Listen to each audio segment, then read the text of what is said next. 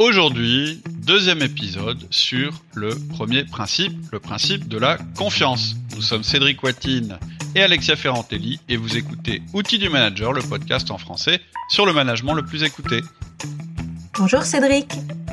Bonjour Alexia. Donc on avait vu une première partie euh, la semaine dernière. Euh, je te propose euh, d'ailleurs en préambule de nous rappeler les points que tu avais évoqués dans cette première partie. Et mhm. cette semaine, on va voir donc la deuxième partie sur ce principe de la confiance qui est que la confiance se construit. Donc la dernière mhm. fois, tu nous avais dit que la confiance euh, était euh, une ressource très importante pour l'entreprise. Peux-tu Oui, en fait, je disais que la confiance, en fait, maximisait les ressources de l'entreprise. Mhm. Donc, euh, en fait, on avait développé trois points. La première, c'est que c'est le seul pouvoir qui est limité dans l'entreprise, hein, comparativement au pouvoir hiérarchique ou à l'autorité de compétence. Ensuite, on avait vu que la confiance à la fois coûtait moins cher que la méfiance, avec la règle des 3%. Et puis, on avait vu que la confiance rapporte plus que la méfiance, euh, on avait expliqué pourquoi la méfiance en fait euh, euh, était en fait intervenait au détriment de la performance dans l'entreprise et en quoi la confiance l'a développée au contraire. Et enfin, on avait vu que la confiance apporte de la vitesse en particulier dans la prise de décision. Et on avait vu que c'était très important, surtout que c'était de plus en plus important avec l'évolution des marchés et des entreprises. Oui, super. Et donc cette fois-ci, tu vas nous développer que la confiance, c'est quelque chose qui se construit. Et puis je vais vous dire un petit peu comment ça se construit surtout. Mhm. Donc la première chose que je voudrais dire et qui est extrêmement important parce que souvent il y a, je dirais, euh, euh, une erreur qu'on fait. Enfin moi je l'entends souvent, c'est que la confiance c'est pas quelque chose qui est donné. Et on va voir qu'en fait, c'est pas quelque chose qui est totalement naturel. C'est quelque chose qui se construit. Souvent, on me dit, bah moi, je fais confiance, donc j'interviens pas, j'ai foi en l'homme, je trouve que c'est super hein, d'avoir toutes ces idées. Moi, je suis aussi un petit peu comme ça, mais en fait, c'est pas parce qu'on a foi en l'homme qu'on va pas intervenir sur l'homme, surtout dans le, le contexte de l'entreprise. En fait, la confiance, ça se développe. Ça peut se développer parce qu'on a foi en l'homme, mais ça veut pas dire qu'il faut être inactif. En fait, la confiance, on va voir qu'elle va pas de soi. Et le risque quand on raconte que la confiance va de soi, c'est un petit peu de prendre des choses pour, comme étant acquises, et donc c'est un petit peu de prendre avant de donner. Parce qu'on va voir que le premier sous-principe de la confiance se construit. Il y en a trois, hein, je vais les rappeler peut-être rapidement. Le premier, c'est que la confiance se construit en donnant du temps. Le deuxième, c'est que la confiance se construit en donnant sa confiance. Et le troisième, c'est que la confiance se construit en acceptant le risque. Donc ton premier point, ce sera la confiance se construit en donnant son temps. Bah oui, en fait, euh, le principe, on pourrait le résumer en disant donne avant de prendre. Ça devrait être le principe de base du manager. Pourquoi je dis ça? Alors, dans la vie privée, on choisit nos amis. Dans une entreprise, on doit travailler avec d'autres personnes. On n'est donc pas dans un contexte tout à fait naturel. Et il y a une loi qui s'appelle, que j'ai appelée la loi des relations exponentielles, que j'expose dans la formation ou quand j'interviens en séminaire et que je veux parler des relations dans l'entreprise. Et cette loi, en fait, elle nous apprend, par exemple, que pour 15 personnes, il existe 105 relations possibles. Et ça, c'est ingérable pour un être humain. On n'est pas des abeilles, hein, on communique pas euh, naturellement et de manière euh, complètement automatique, on n'est pas des fourmis non plus, on est des individus ça va être un de mes principes. Hein. Euh, dans les principes que je vais vous exposer, je vais vous parler de l'individu. Mais qu'est-ce que ça veut dire? Ça veut dire qu'on est tous différents. Et donc, quand on a 105 relations possibles, c'est impossible à gérer pour nous. Et donc, naturellement, on va plutôt s'orienter vers ceux envers lesquels on a le plus confiance. Et ceux envers lesquels on a le plus confiance a priori, c'est ceux qui nous ressemblent le plus. C'est comme ça que en général, ça se passe dans la vie normale, c'est-à-dire en dehors de l'entreprise. Mais dans l'entreprise, ça se passe d'une manière complètement différente. Dans l'entreprise, ces 15 personnes, on vous les impose. Je dis 15, je pourrais dire 8, je pourrais dire 3, c'est pas important. Et donc, c'est pas forcément des gens qui vont vous, vous ressembler. Donc, ce que vous risquez de faire, c'est de limiter vos relations avec les gens qui vous ressemblent le plus. Et en fait, il va falloir que vous passiez de j'ai des relations et je fais confiance envers les gens qui me ressemble plus à je vais passer du temps et surtout je vais donner du temps à d'autres personnes pour développer la confiance. Et donc, pour connaître l'autre, pour réussir à générer la, confiance, il faut le faire le cadeau le plus précieux qu'on ait. Et ça, on le verra dans le principe de temps. Notre ressource, la plus rare, la plus importante et la plus limitée et la plus équitablement répartie dans le monde, c'est quoi? C'est le temps. Et donc, c'est en donnant à l'autre notre richesse la plus importante, notre temps, qu'on va développer la confiance. Nos relations sont fondées sur la confiance. Pour convaincre quelqu'un, on commence par le connaître, à se faire connaître de lui, c'est-à-dire qu'on développe ce qu'on appelle de l'empathie. Et en fait, pour résumer ce que je viens de dire, pour résumer le fait que il faut d'abord donner son temps avant de demander à l'autre de nous donner son temps, parce que c'est ce que vous demandez à vos collaborateurs finalement. Ce que vous leur demandez, c'est de travailler pour vous, donc de vous donner du temps. Mais le problème, c'est qu'avant de lui demander des choses comme ça, il va falloir que vous développiez quelque chose qui s'appelle la confiance, et ça se développe en, donnant du temps. Et là, moi, j'utilise souvent une image qui est l'image du compte en banque au début, quand vous rencontrez quelqu'un, le compte en banque de votre relation, il est à zéro. Et si vous voulez commencer à l'influencer ou à le faire, lui faire faire des choses euh, pour vous, si vous n'avez pas investi d'abord, vous allez travailler à découvert.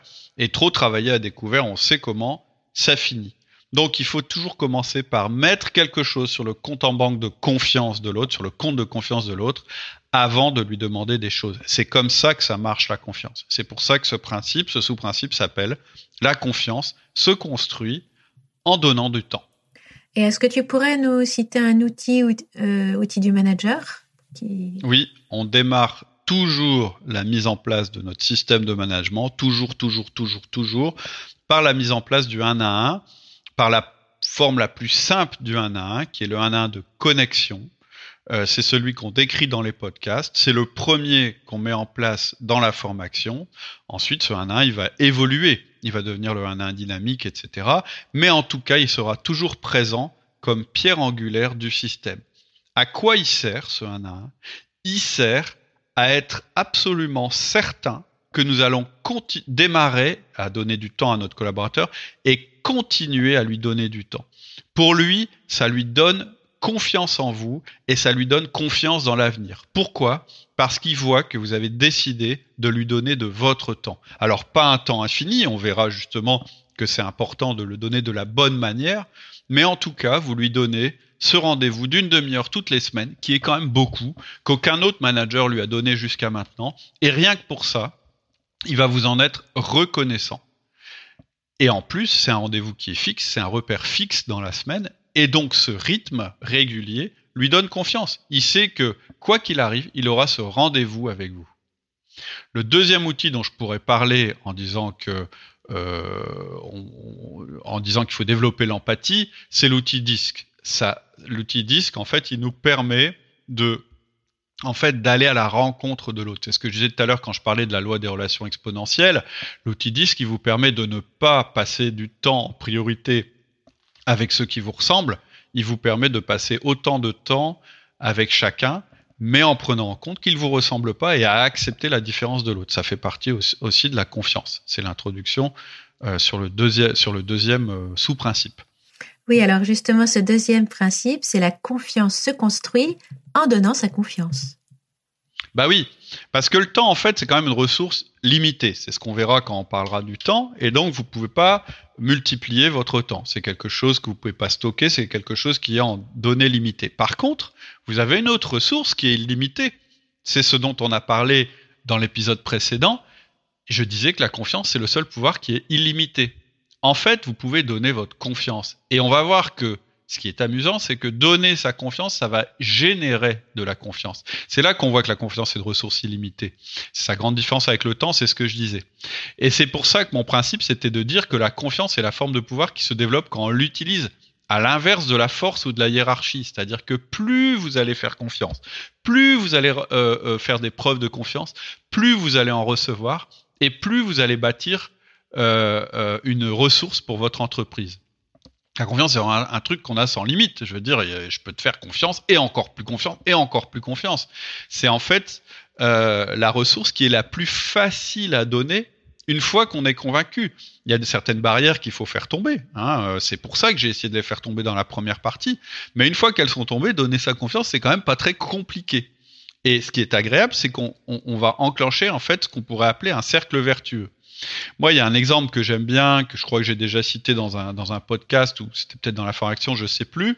C'est un exemple qui est cité dans le bouquin de Charles Pépin, justement, sur la confiance, qui est un excellent bouquin que je vous conseille. Ouais, tout à fait. Euh, à un moment, il, il, c'est un livre rouge, ça s'appelle euh, La confiance, une philosophie, ou oh, quelque chose comme ça, il me semble. Oui, je crois que c'est ça. Bah, je l'ai là, tant sur l'étagère. Bah, je, je, suis en train de le lire aussi, tiens. ça s'appelle La confiance en soi, euh, une philosophie. Oui. Euh, et donc, à un moment, il donne un exemple, et, ça, ça me parle parce qu'on est dans le domaine du management. Il interviewe un grand champion d'alpinisme. C'est euh, Eric euh, Descamps. Eric Descamps, voilà, qui l'accompagne en fait euh, euh régulièrement, qui accompagne régulièrement des groupes. Et effectivement, dans, dans, leur progression, de temps en temps, il y a des crises de confiance. C'est-à-dire que tout d'un coup, il peut y avoir un gars qui pète un câble et puis qui dit j'en peux plus, je vais me planter, j'y crois plus, etc. Et donc, Charles Pépin lui dit bah qu'est-ce que tu fais quand quand voilà t'as tout, tout d'un coup un des membres qui perd confiance, qui manque de confiance en lui? Et ce que répond donc Eric Descamps, c'est qu'il dit bah ce mec-là je le mets premier de cordée. Parce qu'en fait le fait de le mettre en responsabilité, ça veut dire que je lui fais confiance. Et comme je lui fais confiance, eh bien ça lui redonne confiance en lui-même. C'est-à-dire que ça, il voit plus son manque de, le manque de confiance qu'il avait, il voit juste sa mission et surtout le fait qu'on lui fasse confiance. Et en entreprise, c'est pareil. En fait, en entreprise, vous obtiendrez de la confiance, vous créerez de la confiance en en donnant. Et en fait, cette conscience, vous allez la, cette confiance, pardon, vous allez la donner en alternant trois choses. Un, donner des responsabilités ou de l'autonomie, hein, c'est la même chose en entreprise. Deux, sécuriser la personne, c'est ce que je disais. Elle sait qu'elle va vous voir régulièrement, etc., etc. Et trois, en fêtant les réussites avec cette personne. C'est-à-dire en faisant vôtre aussi la réussite de l'autre. C'est vraiment les trois éléments qui vont vous permettre de générer de la confiance. Et c'est pour ça que je dis qu'en fait, bizarrement, la confiance, ça génère en donnant de la confiance. Mais ça veut dire aussi l'inverse. Ça veut dire que la confiance est détruite par le manque de confiance. Je vous l'ai dit, l'être humain, il est hautement adaptable plus vous allez le traiter comme quelqu'un en qui vous ne pouvez pas avoir confiance, plus il va devenir quelqu'un en qui vous n'aurez pas confiance. C'est-à-dire que plus vous mettrez de systèmes contraignants, plus vous ferez du micromanagement, plus vous serez tout le temps en train de dire aux gens exactement comment il faut faire, plus vous réduirez en fait la confiance en croyant les aider parfois.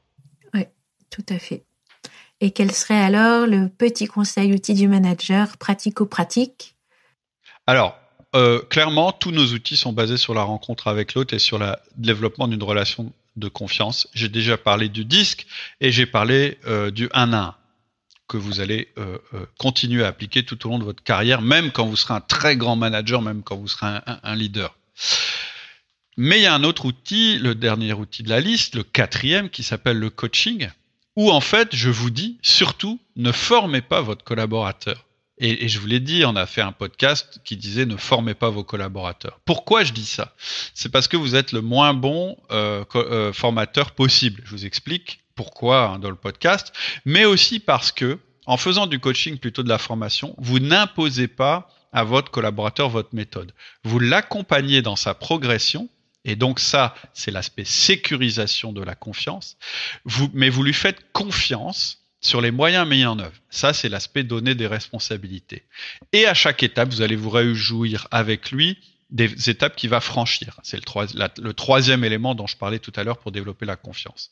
La délégation, donc ça c'est le coaching, mais la délégation c'est pareil. Finalement, notre processus de délégation, vous, vous verrez quand, si vous faites la formation, il est composé des trois mêmes éléments. C'est-à-dire qu'il y a un suivi qui permet de ne pas perdre de fil et puis de l'accompagner, mais il y a aussi ce que j'appelle un filet anti-crash qui sécurise votre collaborateur, tout en le laissant progresser. Et en fait, tout ça, c'est possible que parce que vous avez établi la confiance auparavant à travers le 1 à 1. C'est un long processus, hein, l'établissement de la confiance. Alors, on arrive à ton deuxième point, la confiance. Troisième. Troisième déjà. La confiance se construit en acceptant le risque. Oui, en fait, vous ne pouvez pas faire confiance si vous n'acceptez pas le risque. Et vous ne pouvez pas développer la confiance sans parallèlement euh, développer aussi le goût du risque. Je vais vous expliquer pourquoi. Le premier risque que vous devez accepter, c'est qu'on abuse de votre confiance. Mais normalement, tout ce que je vous ai dit avant, ça doit vous permettre de relativiser ce risque, ça doit vous permettre de comprendre qu'en fait, le risque, il était plus élevé quand on est méfiant que quand on est confiant.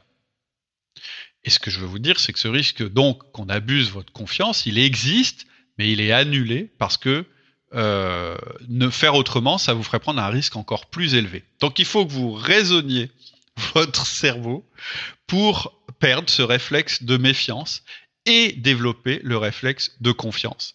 Parce que c'est celui qui vous permettra d'optimiser vos ressources, c'est-à-dire passer moins de temps, et surtout d'éviter de scléroser votre système. Mais la notion de risque s'arrête pas là. En fait, faire confiance, ça va plus loin que d'avoir peur de se faire abuser. Ça veut dire aussi dire explicitement qu'on assume le risque de se tromper. Parce qu'en fait, ce risque de se tromper, il est réaliste et il est pleinement humain. Ce qui fait un individu, et je reviendrai quand on parlera des principes de l'individu, c'est sa capacité à décider. En fait, décider, ça signifie accepter de se tromper. Parce que décider comporte toujours un risque. Et pour passer à la décision, et donc à l'action, on doit toujours savoir qu'il y a un risque. Et décider, en fait, ça implique de la confiance en soi et c'est un moyen de savoir davantage. Décider, c'est un moyen d'apprendre. Et là, je vais à nouveau parler de Charles Pépin parce qu'il dit un autre truc qui est hyper intéressant, qui fait la distinction entre un choix et une décision. Qu'est-ce qu'il dit, Charles Pépin? Il dit choisir, c'est-à-dire une fois que tu as évalué tous les risques, tu les as mis bien dans des cases, etc., et qu'il te reste trois décisions, bah normalement, on se dit souvent, il n'y a plus qu'une décision possible. En fait, ça, ça arrive jamais. Mais ce qu'il dit, c'est choisir, c'est savoir avant d'agir. Mais décider, c'est agir avant de savoir.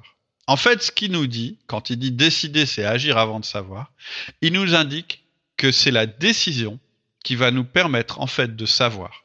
Une fois qu'on a pris une décision, on peut voir, on est passé de l'autre côté, on peut voir ce qui se passe après cette décision. Et c'est très important de comprendre ça, parce qu'une entreprise où on laisse pas aux gens la possibilité de décider, mais on leur laisse que la possibilité de choisir, c'est pas une entreprise qui développe la confiance. C'est pas une entreprise où on accepte le risque. Et donc ça va plus loin. C'est de se dire qu'on apprend en se trompant. Je l'ai déjà dit, j'ai demandé à un chef d'entreprise qui était pas loin de prendre sa retraite et qui a vraiment fait des choses extraordinaires dans sa vie d'entrepreneur. Je lui ai dit, mais en fait, toi, qu'est-ce que tu as appris de plus important dans ta vie de chef d'entreprise? Et il m'a dit un truc auquel j'avais jamais pensé. Il m'a dit, en fait, ce que j'ai appris de plus important dans ma carrière, c'est qu'on n'apprend jamais aussi bien qu'en corrigeant nos erreurs. Et en fait, je le savais pas, mais je suis 100% d'accord avec ça. C'est tout l'intérêt de prendre une décision. C'est-à-dire, si tu prends une décision, tu peux pas faire d'erreur. En réalité, soit tu as pris une bonne décision et ça marche, soit tu as pris une mauvaise décision et donc tu vas devoir réparer et tu vas apprendre. Et donc, pour conclure sur le risque, la confiance en l'avenir, c'est accepter que l'avenir comporte un risque. Et ça, ça me rappelle le podcast qu'on a fait sur la vision. Dans ce podcast, j'essaye de vous convaincre que c'est toujours plus efficace de travailler à l'adaptabilité de vos structures que sur les prévisions. En résumé, vous pourrez jamais n'avoir aucun risque, vous pourrez jamais connaître l'avenir lointain, et donc il est plus efficace de mettre en place des systèmes de correction rapide et donc de faire confiance pour avancer dans ce risque. On en parlera davantage quand on parlera des principes de préférence. Et si j'ai le temps, je vais vous préparer une petite vidéo que, sur laquelle je suis tombé il n'y a pas longtemps au cours d'une conférence et qui illustre scientifiquement l'illusion de la prévision à long terme. Mais ce qui est important, c'est qu'en fait, le principe de risque, il est intrinsèquement euh, lié au principe de confiance. Vous pouvez pas faire confiance à quelqu'un, vous pouvez pas lui dire je te fais confiance si vous lui dites pas en même temps j'ai conscience qu'il y a un risque, j'ai conscience que tu vas faire des erreurs, mais c'est pas grave, c'est comme ça qu'on va se développer. Alors cette partie-là, euh, est-ce que tu peux l'illustrer également euh, euh, à propos des outils qu'on utilise Quels sont bah les outils, outils du manager qui illustrent ce que tu viens de dire? La volonté de la prise de risque, bah, principalement, je dirais, c'est notre outil de développement de l'autonomie dont on parle dans la formation et qui se situe juste avant la délégation. Mm. En fait, on vous donne un moyen de donner des signaux forts à votre équipe que vous leur laissez clairement une partie des décisions et que vous acceptez donc les erreurs et les conséquences des erreurs Et puis, euh, j'ai envie de parler aussi du feedback, puisqu'en fait, le feedback, c'est un outil où en fait, vous n'allez pas chercher la solution à la place de votre collaborateur. Vous allez euh, simplement lui ouvrir la porte pour lui dire il faut que tu changes, comment est-ce que tu vas faire? Donc oui, le développement de l'autonomie, ça passe par le signal que effectivement il va y avoir des erreurs et que c'est comme ça qu'on apprend. Ok. Je, je, sais que c'est une étape qui est pas très facile à franchir, mais je vous garantis que, euh, je veux dire, posez-vous aussi une simple question. Est-ce que vous faites jamais d'erreur Parce que moi, il y a un mot, euh, je me disais, euh, bon, moi, je veux bien que mon collaborateur, ah, c'était un petit peu la phrase que je répétais souvent, on a le droit de se tromper, mais une seule fois. Puis après, je me suis dit, oui, mais moi, quelquefois, je me trompe 15 fois d'affilée. c'est comme ça que j'apprends. Donc, comment je peux essayer d'imposer aux autres quelque chose que je suis incapable de m'appliquer à moi-même? Oui, c'est ça, parce qu'en fait, si on retire tout de suite la confiance à la moindre erreur, en fait, ça veut dire que la confiance, euh, elle n'est pas vraiment bah. présente. Et... Tout à fait.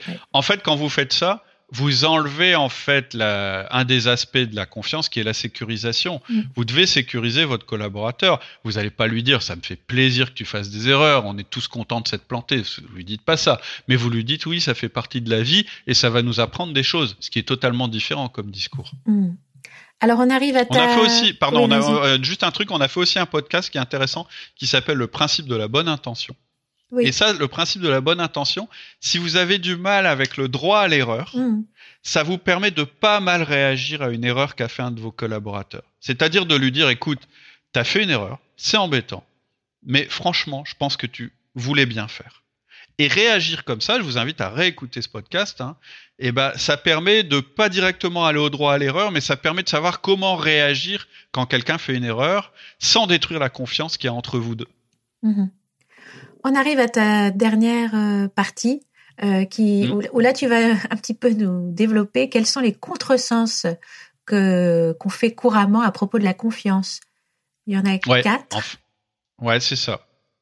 En fait, c'est un peu, euh, je dirais, les raccourcis quelquefois qu'on fait à propos de la confiance et qui du coup nous donnent une mauvaise image de la confiance. Puis c'est aussi des critiques que moi j'ai pu avoir dans ma carrière parce que euh, certaines personnes, euh, des gens avec qui j'ai travaillé, estimaient que je faisais trop confiance aux gens et que, bah, par exemple, euh, on avait trop abusé de ma confiance, etc. Et, donc, je voudrais reprendre ces quatre contresens. Le premier, c'est la faiblesse. Le deuxième, c'est la naïveté. le troisième, j'ai appelé ça l'absence de contrôle. Et le quatrième, c'est la soumission au hasard. D'accord. Donc le premier, faire confiance, c'est être faible. Oui, en fait, je suis complètement euh, en désaccord avec euh, cette idée euh, que en fait le pouvoir euh, et donc la force s'obtiendrait avec la méfiance et le contrôle. Moi, je crois que c'est exactement l'inverse. Vous pouvez faire confiance parce que vous êtes fort.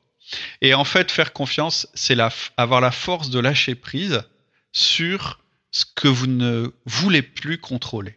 Et, et, et, et, en fait, une fois que vous faites ça, vous donnez de la force, vous donnez la main, vous donnez l'initiative à votre collaborateur. Mais ça veut dire aussi que faire confiance, ça doit s'accompagner d'une exigeante force sur les résultats et aussi sur la probité de votre collaborateur. C'est-à-dire que pour contrebalancer cet argument, qui n'en est pas un, faire confiance et être faible, vous devez aussi savoir comment réagir quand on se joue de votre confiance. Et pour moi, là, il faut être assez immédiat et assez impitoyable. C'est-à-dire que, euh, et, si vous pouvez pas être immédiat, il faut être rancunier. Alors, c'est pas bien de dire, ah, il faut être rancunier, mais je vais vous expliquer pourquoi je vous dis ça. Moi, j'ai pris très vite le parti de faire confiance aux gens et je l'ai expliqué aux gens de cette manière-là en disant je fais toujours confiance a priori et pour vraiment que j'ai le sentiment que vous, vous, ayez mis à mal ma confiance, il faudra aller loin. Mais les limites de ma confiance, c'est que une fois que je n'ai plus confiance, euh, eh bien, j'ai dû, voilà, pour moi, quelque chose est cassé. Et donc, j'ai expliqué à mes collaborateurs que dans notre entreprise, on est là pour faire le bonheur du client, qu'il soit interne ou externe. C'est-à-dire que je leur ai dit, je vous reprocherai jamais de faire quelque chose si vous pensiez que c'était pour le bien du client, si vous pensiez que c'était pour le bien de l'entreprise. Par contre, à chaque fois que je vous verrai faire une action qui va à l'encontre de ça, Je vous préviendrai une fois, mais la sanction sera pas loin parce que vous ne respectez pas en fait la confiance des autres. C'est-à-dire qu'en fait, la confiance, elle sous-entend aussi que quelqu'un qui ne joue pas le jeu soit sanctionné. C'est la partie sécurisation de la confiance. Dans les affaires aussi, j'ai souvent travaillé en confiance. Et ça m'a toujours réussi, et je continuerai à le faire, ça me réussit toujours. Et bien sûr, certaines personnes en abusaient. Et si je m'étais laissé faire, j'aurais laissé l'impression sur le marché que j'étais faible, effectivement. Pas que j'étais confiant, que j'étais faible. Ce qui n'est pas un bon signe en soi. À chaque fois, à chaque fois qu'on a abusé ma confiance, j'ai attendu le bon moment et j'ai rendu la monnaie de sa pièce à la personne qui avait abusé de ma confiance et je l'ai fait savoir haut et fort. Donc non, la confiance, ça n'est pas être faible. Ce qui serait faible, ce serait de laisser les gens abuser de notre confiance. Mhm. La deuxième euh, croyance hein, qu'il peut y avoir euh, autour de ça, c'est oui, finalement, euh, faire confiance, c'est être naïf. Il y a un côté béni, oui, oui, oui, je fais confiance, je suis naïf. Oui. Alors tout à l'heure, bah justement, je te parlais du principe de bonne intention. En fait, moi, quand une erreur est commise, c'est vrai que je pars toujours du principe de la bonne intention. Je vous explique en détail pourquoi. C'est-à-dire que je pars du principe, peut-être naïf, que la personne n'avait pas de mauvaise intention quand cette erreur a été commise. Mais ce que je voudrais dire, c'est que c'est pas naïf du tout, en fait, comme approche. Ça peut paraître naïf, mais en réalité, c'est ultra pragmatique. Pourquoi est-ce que je fais confiance? Pourquoi est-ce que j'ai ce principe de bonne intention? Parce que de manière très pragmatique, je sais qu'il m'est totalement impossible de deviner les pensées de l'autre. Donc, pourquoi je perdrais du temps à argumenter à l'infini sur le fait que la faute était intentionnelle ou pas? Je m'en fous. C'est pas mon sujet. Moi, ce que je veux, c'est que ça ne se reproduise pas. Et je sais très bien que pour que ça se reproduise pas, je vais plutôt me concentrer sur la résolution du comportement ou du problème et surtout faire en sorte que la personne modifie sa manière de faire à l'avenir. J'ai rien à gagner à essayer de lui montrer par A plus B qu'elle avait une mauvaise intention. Et donc la confiance, c'est ça aussi. C'est pas du tout être naïf, être, être confiant, avoir confiance, être confiant. C'est simplement être pragmatique. C'est simplement avoir compris quelque chose de très important, qui est que la confiance maximise les ressources. Donc c'est loin d'être de la naïveté. Hein. Moi, je fais pas ça juste parce que je suis naïf, parce que je suis gentil et parce que j'aime bien vivre dans le monde de Candy, même si ça me plaît le monde de Candy. Mais ce que je veux dire, c'est que je fais ça parce que c'est comme ça que je veux obtenir de la performance. Et je suis très clair là-dessus. Je raconte pas d'histoire là-dessus. Donc non, faire confiance, c'est pas naïf. Euh, troisième partie, la confiance ne supprime pas tout contrôle. Alors, ça, c'est un aspect qui est, je dirais, je presque la face cachée de la confiance. c'est euh, et, c'est un pragmatisme absolu. C'est d'ailleurs sur ça que sont fondés euh, pas mal de, de, concepts de l'entreprise libérée, même si en réalité on le dit pas. C'est qu'en réalité une société sans contrôle n'existait pas et n'existe pas. Même lorsqu'on part du principe de confiance et qu'on lève au maximum tous les systèmes de méfiance opérés par la hiérarchie, il va rester un système de contrôle, c'est le système de contrôle entre pairs, c'est-à-dire entre collaborateurs. C'est-à-dire qu'en communiquant au sujet de la confiance abordée, vous allez envoyer aussi le message que cette confiance ne pourra être préservée et développée si quelqu'un en abuse. Donc, automatiquement, il va se mettre en place un système interne où les personnes vont s'auto-réguler. C'est-à-dire que, en fait, les gens ne vont pas accepter, ils vont, si quelqu'un abuse de la confiance du système, naturellement, ils vont aller le voir. Et donc, c'est pour ça que je dis que finalement, quand je dis que la confiance coûte plus cher que la méfiance, en fait, euh, quand je dis, plutôt quand je dis qu'elle coûte plus cher que le contrôle, c'est un peu un abus de langage. Elle coûte plus cher que la méfiance. C'est-à-dire que vous allez avoir un système naturel de contrôle quand vous aurez mis en place la confiance dans votre entreprise. Et ton dernier point, faire confiance, c'est se soumettre au hasard. Oui, c'est pas parce qu'on supprime les structures de contrôle qu'on supprime les fiches de mission, qu'on supprime les indicateurs et qu'on supprime la stratégie. Ça, ce serait naïf. Au contraire, pour pouvoir faire confiance, il faut renforcer l'orientation de tous les outils. C'est-à-dire que vous devez avoir quelques outils très simples mais aussi des outils fondamentaux qui vont vous permettre de mettre en place votre système de confiance. Je parlais tout à l'heure du 1 1, du feedback, du coaching et de la délégation, mais aussi vous allez mettre en place les fiches de mission. C'est-à-dire que désormais, vous allez accentuer dans votre entreprise le pourquoi et vous allez arrêter de trop parler du comment. Et donc, vous allez forcément renforcer la partie objectif et vous allez exiger de vos collaborateurs qu'ils se focalisent sur ces objectifs. Vous n'allez pas regarder comment ils font forcément pour les atteindre, vous allez les aider à les atteindre, mais les buts de chacun, par contre, ils doivent être très précis. Et donc, c'est pas du tout vous vous soumettez au hasard. Pas du tout, du tout, du tout. Au contraire, vous allez devoir mettre en place une énorme cohérence sur les objectifs dans votre entreprise. En ce moment, je suis en train d'étudier les KPI et puis les OKR, hein, Objective Key Results, qui sont en fait des indicateurs qui permettent d'aligner tout le monde sur la stratégie de l'entreprise à travers des indicateurs très précis. Et un jour, je vous en parlerai. Je pense que ça peut vraiment venir enrichir les outils du manager. Et puis, les gens, vous allez l'avoir avec une fréquence élevée. Donc, vous vous soumettez pas du tout au hasard. Vous leur faites confiance, mais régulièrement, vous faites le point avec eux pour être sûr qu'ils se soient pas perdus, pour pouvoir les aider à ne pas se perdre. Donc, vous voulez qu'ils prennent des, des, des, décisions éclairées. Et donc, toutes les ressources qu'anciennement vous vous dédiez au contrôle, c'est-à-dire comment est-ce qu'on va m'arnaquer, ces ressources, dans votre entreprise, il faut les réorienter. Comment il faut les réorienter? En donnant un système d'information qui permette à vos collaborateurs en toute autonomie d'atteindre leurs objectifs. Mais là encore, faut pas être naïf. Quand vous donnez un indicateur à quelqu'un, vous l'orientez, puisqu'en fait, en entreprise, on ne peut améliorer que ce qu'on mesure. Donc, quand vous décidez de mesurer quelque chose, vous envoyez en même temps le message que c'est quelque chose qui doit être euh, amélioré. Donc, en fait, faire confiance, c'est pas du tout se soumettre, soumettre au hasard. Au contraire, c'est faire confiance dans les moyens des gens pour atteindre des objectifs bien précis que vous avez fixés. Ok, et avant qu'on se quitte, est-ce que pour conclure, tu pourrais faire le lien entre les principes de la confiance et les outils du manager? Bah oui, là ça va aller très vite en fait. Outils du manager, clairement, c'est complètement fondé sur la confiance. Tous les outils qu'on vous présente et on vous propose dans la formation, dans le livre, dans les podcasts, ils sont fondés sur le principe de confiance.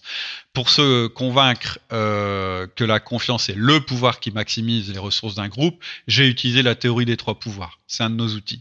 Pour démontrer que la confiance se construit, j'ai utilisé la loi de, de, de relations exponentielles pour construire et développer la confiance, vous savez qu'il y a le 1 à 1 de connexion, puis le 1 à 1 dynamique parce que c'est la manière de donner du temps et sans en perdre trop. C'est le principe de dire pour développer la confiance, il faut donner du temps. Du temps pour qualitatif. augmenter du temps qualitatif. Oui, parce que tu verras en fait, euh, en face du principe de confiance, on va mettre en place le, le, le, principe de fréquence et le principe du temps, dont on parlera bientôt. -hmm. Et on parlera aussi du principe de l'individu. Et justement, pour augmenter l'empathie et l'influence, on vous a parlé du disque. Pour développer une relation de confiance fondée sur l'autonomie, on vous a parlé de l'outil d'autonomisation et, de la grande délégation. Pour accepter le risque sans vouloir gérer et prévoir l'avenir, on vous a parlé du coaching et tout ce qui a trait à la courbe de progression, celle qu'on appelle la courbe en queue de cochon, dont je vous ai parlé il n'y a, pas tellement longtemps et qui aussi fait partie intégrante du processus de coaching. Et enfin, pour utiliser la confiance acquise et pour développer les performances dans votre équipe, ce qui est tout sauf naïf, le feedback et à nouveau le coaching. Donc tu vois qu'en fait, la confiance, elle est présente dans absolument tous les outils dont on vous parle. C'est-à-dire qu'il y a à la fois le fait de faire confiance et à la fois de mettre en place euh, les conditions pour que la, la confiance puisse se développer. Ok, bah écoute, merci Cédric, ça clarifie beaucoup les choses, euh, de tout Alors, revoir à la lumière de ce principe de la confiance. Tout à fait, et vraiment, si vous avez des questions, des remarques euh, par rapport à ce qu'on vient de dire, n'hésitez pas à m'envoyer un mail à, à cédric ou en laissant euh, sur la page du podcast vos questions. J'y répondrai probablement en faisant un petit podcast dédié aux questions sur la confiance. À la semaine prochaine. À bientôt. Au revoir à tous. Au revoir.